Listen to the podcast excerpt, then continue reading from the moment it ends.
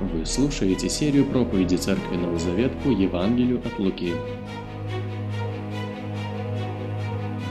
Давайте откроем э, Евангелие от Луки, 8 главу, 40 стих, с 40 стиха до конца главы.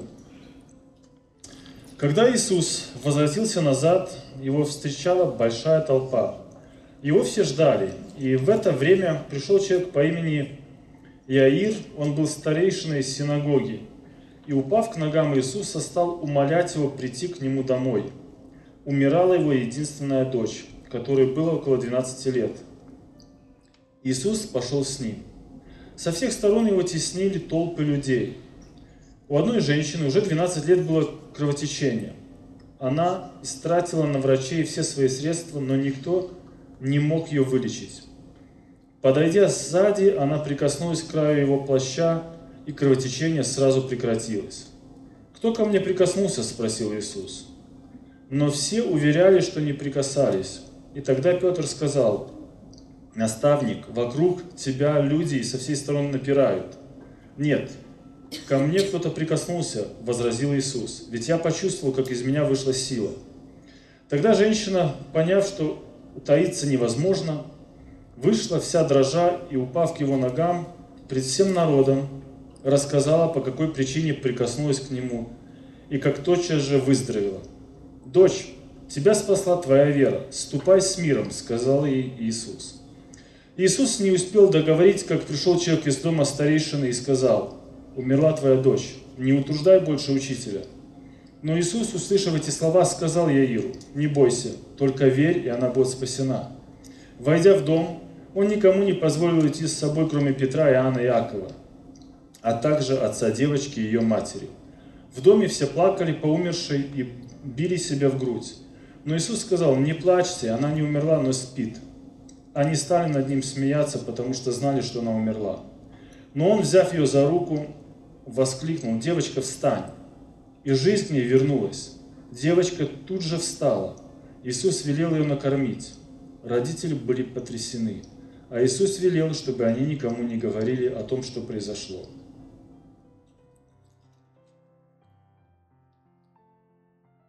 Сегодня мы снова продолжаем говорить о том, кому подчиняется природа, ветер, море, рыбы, свинья. Да, в прошлый раз об этом мы слышали. Подчиняются болезни, злые духи, подчиняется смерть и даже наша совесть. Мы будем говорить о Господе нашем Иисусе Христе. Я надеюсь, что сегодня мы еще более глубже и ближе узнаем Его. В Евангелии от Луки мы читали, что Он неоднократно исцелял людей, и это не первый пример исцеления, который мы здесь находим.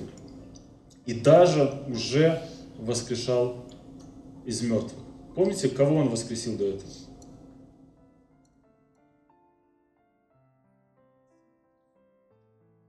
Сына вдовы, да.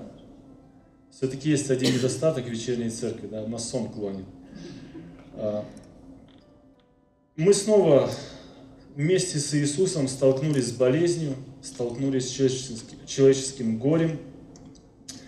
И сегодня, по сей день, да, мы видим постоянно люди умирают, люди болеют, есть болезни, которые еще не победили. Ежедневно, я прочитал статистику, в мире умирает 153 тысячи человек. За год эта цифра достигает 56 миллионов. 0,75% от всего земного шара. И более 90% умирают от болезни. Остальные там пару процентов это аварии и самоубийства. Каждый из нас, каждый человек, каждый нормальный человек хочет быть здоровым, и хотел бы видеть здоровых своих друзей, родственников, свою семью. Знаете, кто хочет болеть? Это школьники в определенный день. Да? Но это тоже проходит. Но, друзья, одного желания не болеть мало, да? Кто может исцелить сегодня? Ну, врачи, да, и шарлатаны пытаются исцелить. Не всех получается, не всех есть сила, такая, которая была у Иисуса – Однако и те, и другие хотят за свою работу денег. Но обратите внимание, четыре человека, четыре евангелиста описывают, как, где, когда, кого исцелял Иисус Христос. И даже не всех они описали людей, только малую часть. Христос никогда не брал плату, Христос всегда был открыт для людей. Мы только что прочитали, что Он вернулся, когда Он вернулся назад. Откуда Он вернулся, друзья? С прошлого воскресенья, верный остаток, кто был, кто помнит проповедь? Где Он плавал? Страну Гадаринскую, да? Или Гергесинскую? Спасибо за ободрение. Он возвращается, а, и его ждет толпа людей. Он всегда, всегда в центре. Толпы окружают его. И если посмотреть на Христа, наверное, вот в этом отрывке это очевидная такая характеристика его, это открытость такая, доступность для людей. А, при всем том, что он творил, что он делал для людей, что он сделал для людей, он, он был прост, он был открыт, он был доступен.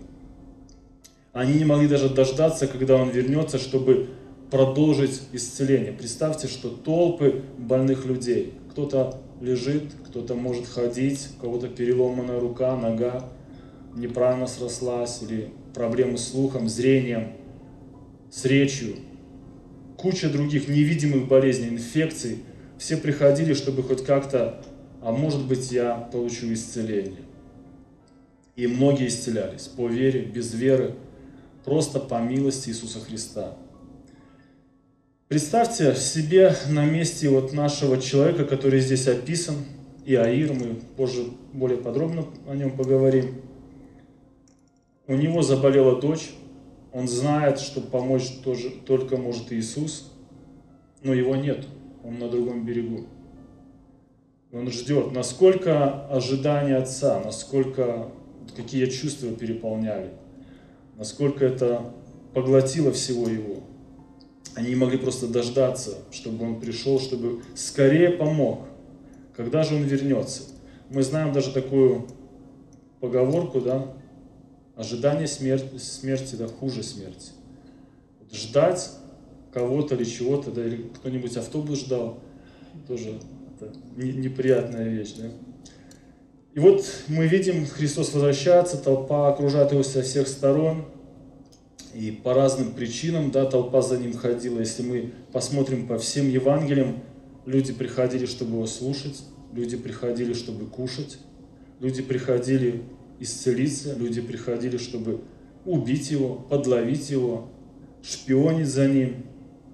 Но заметьте, Христос никогда не прятался и не принимал по записи. Он всегда был открыт. Он уходил на какое-то время. Когда он уставал, он уходил отдохнуть, но он не избегал людей. Всегда, когда Христос исцелял или учил, для него люди, которые окружали, не были просто безликой такой толпой, серой массой. Он говорил лично, он обращался к людям, он уделял им постоянно время.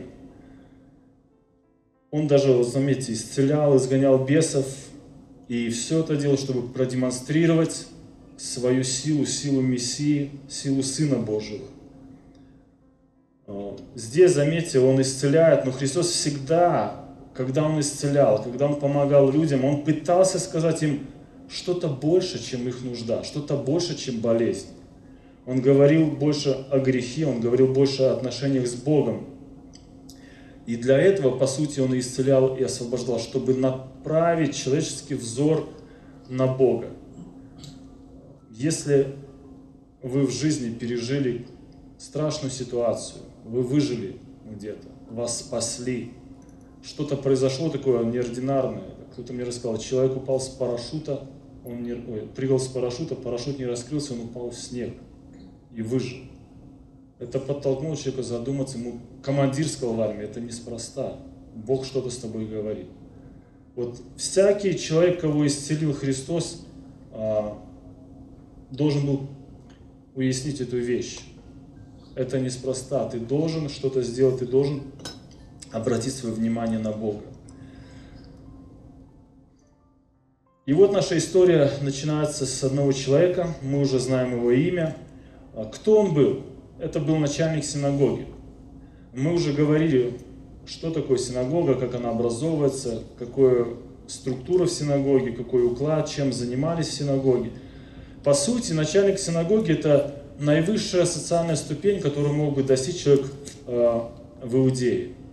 Это уважаемая должность. Начальник синагоги любил свой народ, начальник синагоги был посвященный иудей. А, Он смотрел за синагогой, он назначал тех, кто будет петь, молиться, кто будет, какой учитель будет, кто будет разъяснять слово. И это был уважаемый, образованный, богатый человек. Обратите внимание, что у нас э, интересная история. Здесь история в истории. Она начинается с одной истории, переходит в другую и снова возвращается. Помощь одной женщине на пути к помощи девочке-подростку. Христа умоляет о помощи уважаемый человек, и он идет, по сути, чтобы помочь его дочери. Но на пути другая женщина, неизвестная женщина, бедная, просто со своей верой, можно сказать, ворует без спроса у Христа исцеление. И Христос останавливается и на ней. Итак, перед нами вообще два, две истории, два человека. У них есть вера в Иисуса Христа, в то, что Он может помочь. Один мужчина, у него нужда не личная, но за свою дочь. И женщина, она долго болеет. Обратите внимание, вот давайте сопоставим этих людей. Он начальник синагоги, она изгой. Он богат, она бедна. Он почитаем, она презираема. У него умирает 12-летняя дочь, а у нее 12-летняя болезнь. Он управляет синагогой, она отлучена от синагоги. Мы видим два полюса, мы видим две крайности, мы как бы такие противоположных людей. Подумайте, пришел ли Христос только к богатым, знатным, проводит ли Он время только с ними? Нет. Но пришел ли Христос только вот к таким бедным, отверженным, только ли к ним? Нет. Христос открыт всем людям, любому крылу, и тем, и другим. Не знаю, насколько каждый здесь сидящий, насколько он э, близок к двум этим крайностям, к бедным или к богатым людям, но точно знаю, что Бог близок к тебе, Он открыт для тебя, Он доступен, как когда-то был доступен этим людям. Давайте поговорим немного об Иаире. В синагоге могло быть семь старейшин. Мы не знаем, был ли он одним из них, или же он вообще был начальник синагоги над всеми ими. Возможно, он был самый главный. Я уже говорил его обязанности, и хотел бы еще добавить то, что каждая синагога, помните, она была связана с книжниками, учителями и фарисеями. Если садукеи, партия такая более политическая, занимались политикой в Иудее, эти люди отвечали, можно сказать, за духовное состояние народа. И они были тесно связаны с синагогой, они четко или там хорошо знали, были с друзья, с старейшинами, с начальниками синагоги. И это удивительно, мы до этого читали, что уже фарисеи договаривались или сговаривались, чтобы как-то подловить Иисуса Христа, чтобы строить козни. И этот человек был вхож к ним, он был знаком, может быть, он был даже близким другом. Они, по сути, настраивали народ в определенное время против Иисуса Христа. И сложно сказать, что Иаир смог остаться в стороне от этой битвы, смог держать нейтралитет. Это вызвало много вопросов со стороны э, от духовной элиты. Но что подтолкнуло этого человека забыть об этой, может быть, еще не совсем открытой войне? уйти в сторону и не заниматься этими делами, не бояться а, обратиться к Иисусу Христу, следовать за Ним. Это беда, это нужда. Интересный метод у Бога, да? Он прибегает таким методам, чтобы говорить с нами. Он загоняет нас в нужду, в какие-то сложные обстоятельства. Мы не полагаемся тогда на себя, мы не ищем связи, их, может быть, нету. Мы стоим один на один с Богом, мы ищем Его, мы ищем Его помощи. Что-то подобное было и с этим человеком. Смертельная болезнь его дочери.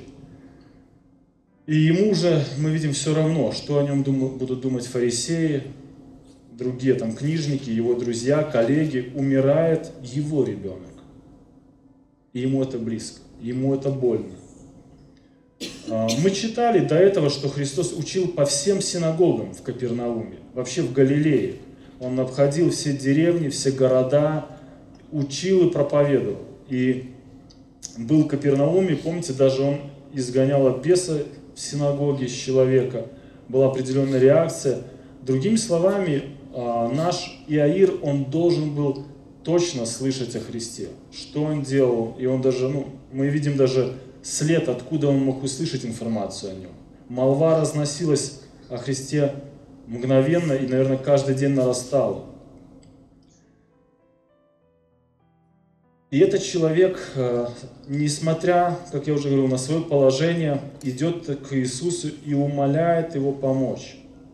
Он слышал, и заметьте, он верит, что Иисус может ему помочь. Лука 1 упоминает, что это была единственная дочь этого человека. Это важная деталь для семейных людей. 12 лет, друзья, 12 лет жизни. Для израильского общества 12 лет девочки – это начало брачного возраста. Это пролог жизни. Она в том переходном возрасте, когда она скоро станет матерью и женой. И вот жизнь ее обревается. Смертельная болезнь, увы. И чуть позже мы уже читали, а, отцу сообщат, что дочь умерла. Интересная реакция Иаира. Он не говорит Христу, ну почему так долго вообще с язычниками там провел на том берегу? Почему ты медленно плыл? А, или позже, да, он разговаривает с другой женщиной. Они даже не дошли до его дома. Он нигде не упрекает. Единственное, что мы видим а, об этом человеке, у него есть вера и у него есть страх. Но у него нет негодования или упрека в сторону Христа. Иисус сказал ему, не бойся, только веруй. Представьте, сколько людей приходило ко Христу исцеляться, если он там в доступности, каждый день. Вот я не знаю, есть врачи, сколько врач может принять за день пациента? Ну так, нормально, чтобы помочь, не просто там подписать бумаги. 30 человек может принять? Многовато, смотря какой, наверное, врач, да? И говорят, когда есть такой поток, появляется такое презрение немного. Или как-то профессиональная болезнь такая. Ты невнимательный, ты не чуток, ты твердеешь к людям. Ну что там у тебя? Ай, мог бы дома прийти. Следующий там, да, или «А, на таблетку тебе от, от живота, от, от головы, не перепутай и иди. А, я удивляюсь Христу. Столько людей, столько исцелений. И Он оказывает внимание каждому человеку. Он идет и с этим человеком, да, богатым, успешным, и он останавливается на вот этой женщине. По всей, при всей занятости даже, у него даже хватило времени, помните, на детей. Он остановился, чтобы их благословить. Мы отгоняем, они нам мешают, как правило. Не крутитесь под ногами. Ну, Христа даже было на них время. Почему? Потому что у него было доброе, любящее и сострадательное сердце. Это второй яркий пример для нас, урок для нас, напоминание для нас. Интересно, подумайте одну вещь. Почему Бог всей Вселенной, который создал Землю, звезды, установил законы, моря, сушу, животных, людей, приходит в этот мир и для того, чтобы доказать, что он Мессия, он помогает людям. Заметьте, он всегда работает с э, живыми людьми. В каком смысле? Он не работает, не играется с неодушевленными предметами. Вот я представляю, сидит Христос на храмовой горе, идут фарисеи в храм. Он хоп и сделал дорогу туда, 200 метров пошла, сюда, туда, сюда. Они подходят, хоп, стена выросла. Он играется с ними. Вы не верите, что я Мессия? Раз скала, хоп, там река в другом месте начала течь. Он же может. Но он никогда не делал, он не играется такими вещами. Он, они не могли подойти к нему и сказали, докажи, что ты Мессия. Хоба, с земли Адам второй образовался. Он уже мог, но он никогда вот не делал такие вещи. Но всегда, чтобы доказать о том, кто он, да, он, во-первых, следует Писанию пророчества. Он исцеляет сокрушенных, он помогает, он дает надежду, и он работает с людьми. Он утешает их, он успокаивает, он сострадает им, он рядом. И это удивительно на самом деле. Он выбрал другой подход для доказательств, что он Мессия. И опять же, это исходит с его сострадательного сердца. Помните, он плачет на могиле Лазаря. Хотя он мог бы прийти немножко раньше, когда тот болел. Но тем не менее, он тоже ощущает потерю, как человек. Он понимает нас, он понимает скорбь, он понимает горе. Он не от мира сего, так что, ну, я не знаю, вот как ангелы, да, вникают, как это людям. Он нас понимает. Однажды к нему подошел больной человек проказой. Упав перед Иисусом на колени, он стал умолять его. Если ты захочешь, ты можешь меня очистить. Интересный вопрос. Он сам человек хочет, но он говорит, если ты захочешь. Иисусу стало жаль его. Он протянул руку, прикоснулся к нему и сказал, хочу очистить. Это сострадание, друзья. Это доброе сердце человека. Он не задает других вопросов ему. Подожди, а кто ты, с какого колена? Да? А что тебе привело ко мне, расскажи. Как ты долго искал о своем пути к Богу там, или еще что-то. Часто Христос исцелял людей, потому что Он просто был сострадательным. Следующее, на что бы я хотел обратить внимание, что Христос был, интересно, Он был таким гибким человеком. Что я имею в виду? Обратите внимание, его напирает, на него напирает толпа больных людей. Я думаю, что пройти даже было очень сложно. Ты быстро не мог идти. Вот он начал двигаться в сторону дома Иаира, но за тобой всегда, как Петр говорит, и все со всех сторон давят. Все пытаются получить или поговорить с ним, попросить, чтобы его исцелил. И, и я думаю, что Иаир очень торопился. Возможно, он это не показывал снаружи. Он не мог сказать, учитель, побежали, или ну, обойди их, или не обращай внимания, учитель, давай ко мне первому, я тут на очереди. А, он не мог что-то сказать, он, он ждет, как, как может идти Иисус, он идет рядом. И обратите внимание, что его останавливают. Женщина, да, мы можем сказать, со своей самодеятельностью, со своим планом остановила, преградила путь Иисусу Христу. Но думаю, Христос привык к таким вещам. Совсем недавно Христос проповедует в доме, хоп, крышу разбирает. Да, проповедь прервалась, парализованного спускают. Он проповедует в другом месте, учит народ, наставляет, крик из зала, учитель, скажи брату поделить наследство со мной. Да, представьте, пресвитер, церковь или пастору сказать, да? Скажи брату, чтобы долги отдал. Как будто там у Христа или у пастора не 12 апостолов, а 12 вышибал, чтобы они решали вопросы эти. То есть его постоянно сбивают с мысли. Те, кто пытался когда-нибудь говорить, если его сбивали, это очень сложно. Снова вернуться или начать что-то другое. Но мы видим, что Христос не злится. Христос правильно реагирует на это. Можно сказать, он уже привык. И больная женщина настаивает, вернее, останавливает Иисуса, вернее, она уже не больная, а здоровая, да, и мы не знаем, что это была за болезнь, мы не знаем, какая причина этой болезни.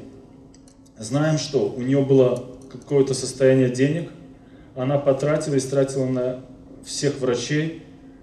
И пока дочь Аира могла жить 12 лет и радоваться жизни, эта женщина страдала и стала, по сути, изгоем в обществе. Почему я прочитаю Левитам 15 главу с 19 стиха написано – если женщина имеет иссечение крови, текущей из тела ее, то она должна сидеть семь дней во время очищения своего. И всякий, кто прикоснется к ней, нечист будет до вечера. А, обычный ежемесячный цикл женщины использовался Богом в качестве иллюстрации необходимости очищения. Интересно такой способ напомнить людям о том, что они нуждаются в очищении. И поэтому женщина считалась в это время нечистой. Это как своего рода символ духовной нечистоты или духовной грязи сердца человека.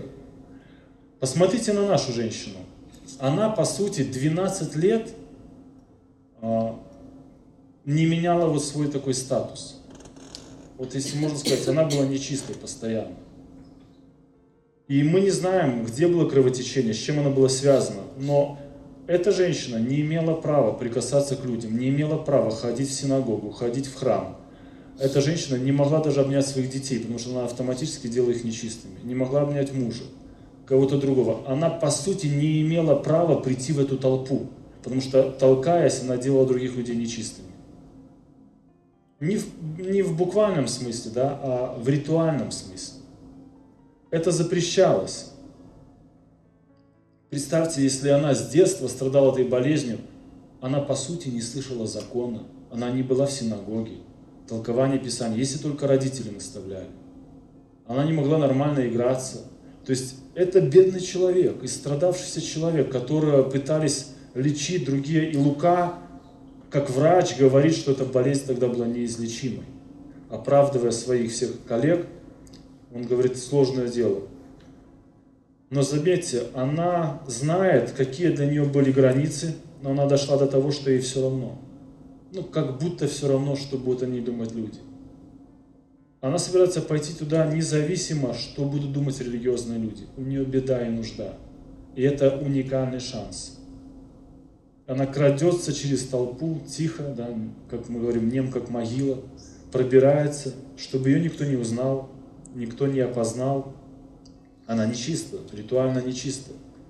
И она тихонечко, у нас написано касается, буквально она взяла за кончик одежды. Все евреи носили типа накидки, да, вот эти вот на углах они должны носить были кисточки, да, и предполагают, что она взяла именно за кисточку схватила, не просто коснулась. Это, это просто э, крик ее души.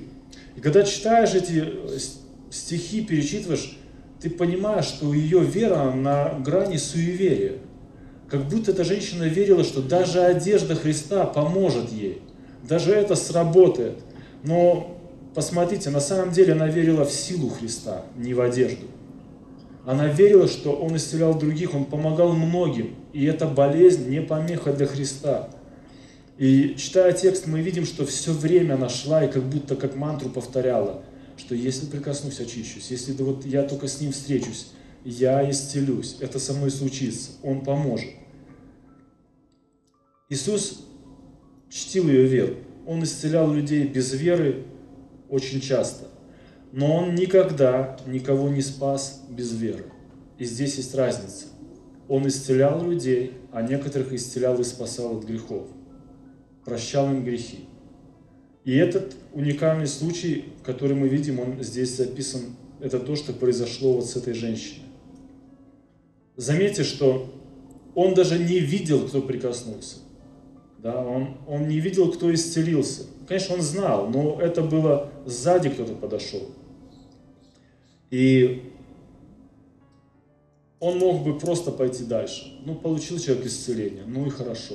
Я же иду к дому Яиру но он останавливается.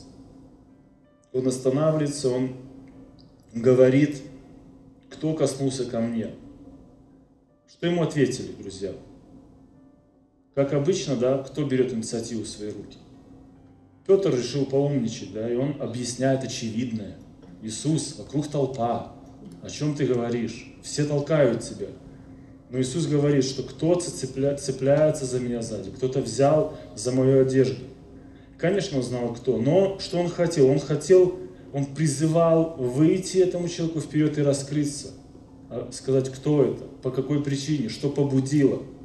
Он хотел, чтобы этот уверовавший, спасенный и исцеленный человек стал свидетелем и засвидетельствовал всем, что сейчас происходит. И, и почему, как мы говорим, как ты дошел до этого момента. И это и случилось. Он сам говорит, и это очень э, такое таинственное место, таинственное высказывание. Он говорит, я чувствую, что сила моя ушла от меня. Послушайте, вот сила Бога, она тесно связана с ней. он чувствует ее, он, как бы сказать, она не безлична. Когда его сила идет от него к нам, чтобы поддержать нас, чтобы спасти нас, чтобы освещать нас, Бог понимает, Бог видит, Бог чувствует. Мы не знаем, как это. Но подумайте, что Бог тоже может чувствовать. И чтобы его творческая сила могла воссоздать или восстановить здоровье этой женщины, он почувствовал это. И он не где-то отстранен далеко и просто, знаете, на раздаче стоит. Он лично, заметьте, он с каждым работает лично. Никто не получает его силу без его личного участия на самом деле. Если ты хочешь прощения, если ты хочешь, чтобы очистилась твоя совесть, успокоилась, иметь какой-то мир с Богом, отношения, ты должен к Нему идти лично. Заметьте, она вышла и призналась. Она вышла и сказала, кто и что и почему. И для нее это польза. Почему? Во-первых, здесь публично она восстанавливается в обществе. Ты исцелилась, ты больше уже не страдаешь этой болезнью. Ты можешь существовать с другими людьми. Может, там есть какая-то процедура, сколько надо выждать, кому показаться, засвидетельствовать. Тем не менее, это радость для нее, социальная радость. Ты снова с людьми. Ты исцелилась физически, и это радость. И ты исцелилась духовно. Единственный раз э, в Новом Завете Христос ей говорит, дочь, он на эту женщину говорит, дочь моя, вера твоя спасла тебя. Единственный раз. Как бы он говорит, ты дочь моего царства, ты дочь у меня. Ты спасенный человек, он говорит. А если смотреть вообще на слова, то когда человек исцеляется, и много раз, когда Христос исцелял их, то а, идет описание, известно нам слово, от которого прошло слово терапия. Но когда он спасался, совсем другое стоит слово греческое, когда речь идет о спасении человека в плане духовном спасении. С ней произошло и то, и другое. Ей нужно было физическое исцеление, ей нужно было восстановление общества, но ей больше всего нужно было духовное спасение. Она получила все это по вере своей. Бог и сегодня, как и ей тогда, говорит, иди, вера твоя спасла тебя. Если ты верующий человек, если ты веришь, что Христос Сын Божий, Он спасает твои грехи, избавляет тебя от ада. Он говорит, иди с миром. Это не какой-то психологический мир, какой-то там дешевый, простой, о чем сегодня говорят. Это более объективный мир. Это мир, когда у тебя возобновились отношения с Творцом. Это что-то огромное. Вы заключили мир с Богом. Мы можем честно сказать, что Иисус знает и каждого из нас, наши все боли, наши все нужды. Мы можем видеть с этого отрывка, с этой истории, быть уверенным, что Бог открыт и доступен сегодня для каждого из нас. Его доброту невозможно исчерпать. Заметьте, я, меня раздражает, если я иду, у меня есть дело, и мне толпа туда-сюда. Если делаешь что-то одно, тебе дергают по 10 раз. Ты не можешь сделать то, что ты запланировал. Христос не раздражался, он переключался на людей и возвращался к тому, что он делал. Его доброту реально невозможно исчерпать. Это мы видим здесь. Почему? Потому что наша история, она не заканчивается. Вот первая эта история, она только подводит нас к благодарности, что делает Бог, что делал тогда и делает сейчас в наших жизнях. И кто Он есть, Его сострадание, Его открытость, Его доступность, Его, знаете, невозможно сбить планы у Бога на самом деле. Это у нас возможно сбить. Иисус продолжает путь в дом Иаира. И Матфей очень интересно описывает эту историю. Он описывает, что Иир подошел и сказал Христу, «Моя дочь умерла. Пойди в мой дом, возложи на ее руки, и она исцелится или живет». Лука пишет, что он пришел и умолял, «Моя дочь умирает». А, немножко раньше начинает. Мы видим, что Иисус идет в его дом, приходит один человек и говорит, «А, отпусти учителя, поздно. Отпусти, уже пусть, как он здесь, не, не не доставай его, да, не напрягай его, не утруждай его. Оставь вот этим людям, которые еще болеют, пусть с ними он занимается. Но Иаир поворачивается и говорит Христу, что учитель, моя дочь умерла. И я верю, что если ты даже к мертвой подойдешь, возложишь руки, она оживет. Это вера Иаира. И это удивительно, это начальник синагоги. И мы, я уже говорил, даже все, что написано о нем, он боялся. Он верил и боялся, и Христос ему говорит, не бойся, только веруй. Он успокаивает его. И дальше мы читаем историю, возможно, нам сложно вникнуть, потому что там много еврейского фольклора. Мы ни разу не были на похоронах на Востоке, тем более среди э, израильтян.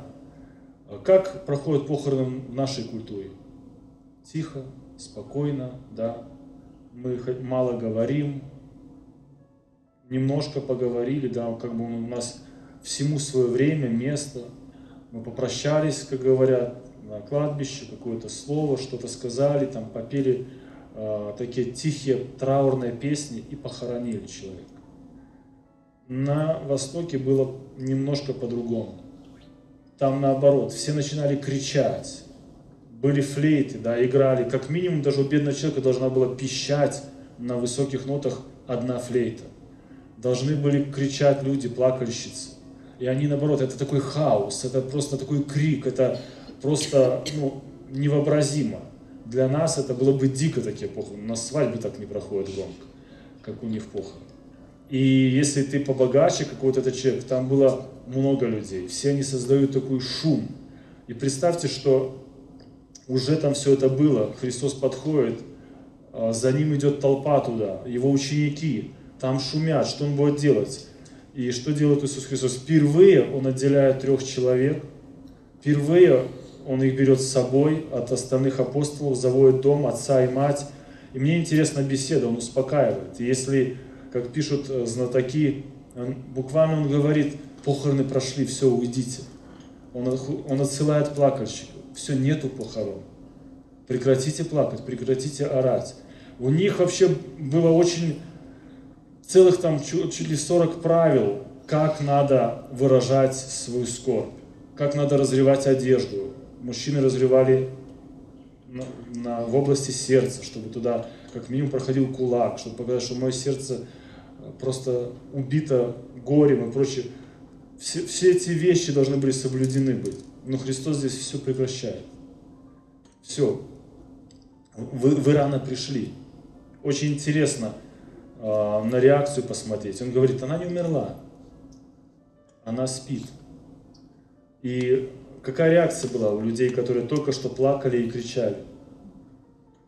Они насмехаются.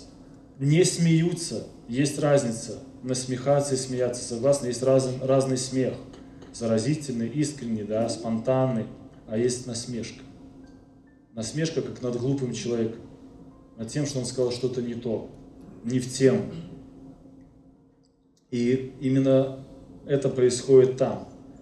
Но Христос, опять же, Он выводит всех прочь, Он не обращает внимания, и Он говорит, она спит. Интересно, что очень часто в Библии встречается сравнение смерти как сон.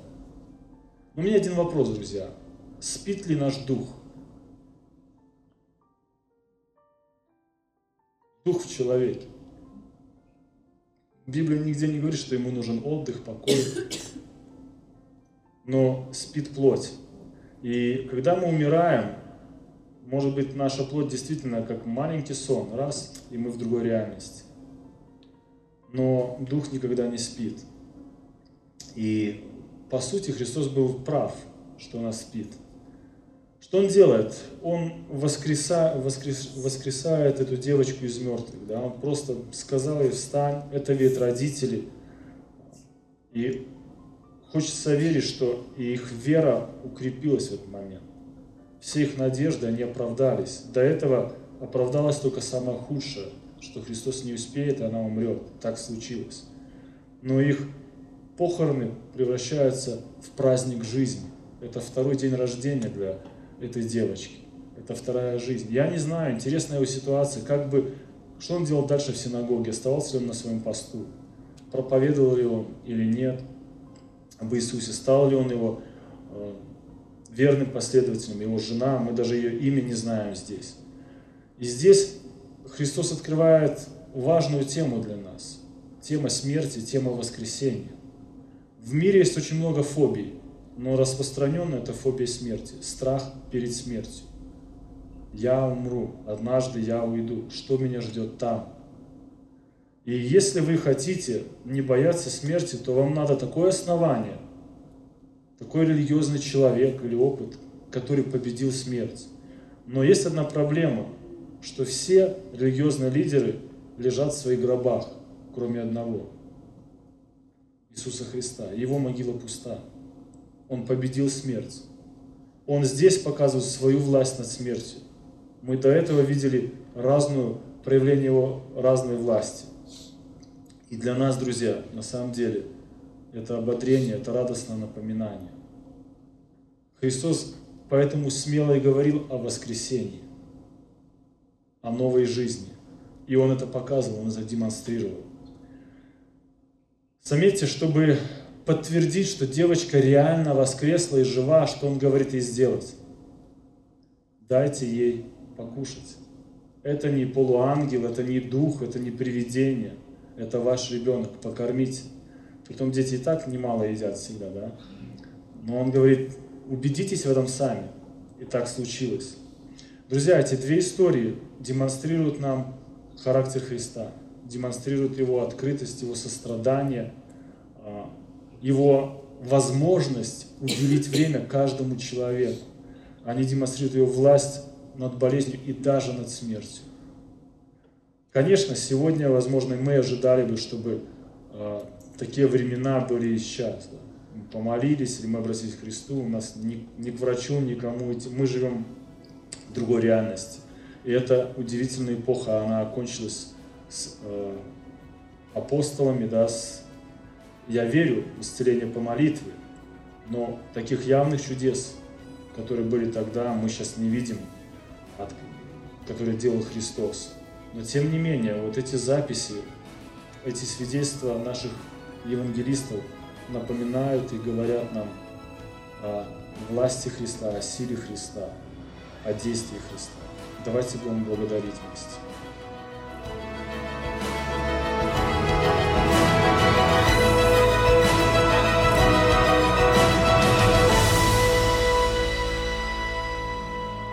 Записи этой и других серий подкастов доступны на нашем сайте завет.орг и в каталоге подкастов iTunes.